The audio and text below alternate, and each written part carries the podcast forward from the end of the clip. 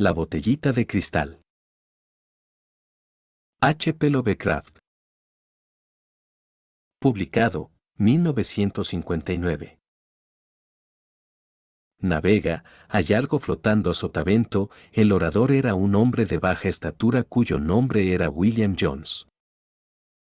Era el capitán de una pequeña embarcación en la que él y un grupo de hombres navegaban en el momento en que comienza la historia. Sí, señor, respondió John Towers y el barco se detuvo.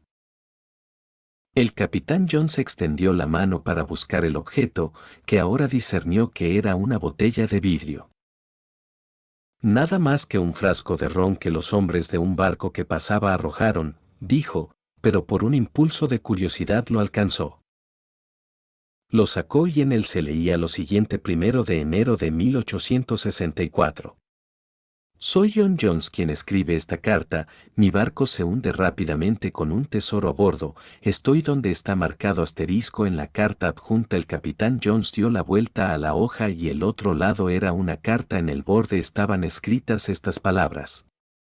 Las líneas punteadas representan el curso que tomamos, Towers, dijo el capitán Jones con entusiasmo, lee esto, Towers hizo lo que se le indicaba, creo que valdría la pena ir, dijo el capitán Jones, ¿y tú? Tal y como usted dice, respondió Towers. Fletamos una goleta hoy mismo, dijo el capitán exaltado.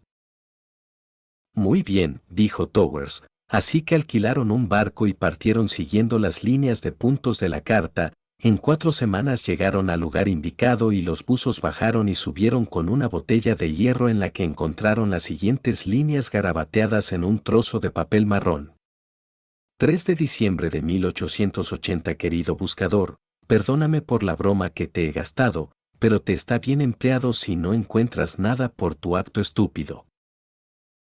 Pues sí, dijo el capitán Jones, continúa. Sin embargo, Voy a sufragar sus gastos hasta y desde el lugar donde encontró su botella estimo que serán dólar 25.0.00 por lo que dicha cantidad se encuentra en una caja de hierro. Sé dónde encontró la botella porque puse esta botella allí y la caja de hierro y luego encontré un buen lugar para poner la segunda botella con la esperanza de que el dinero adjunto sufraje sus gastos. Me despido.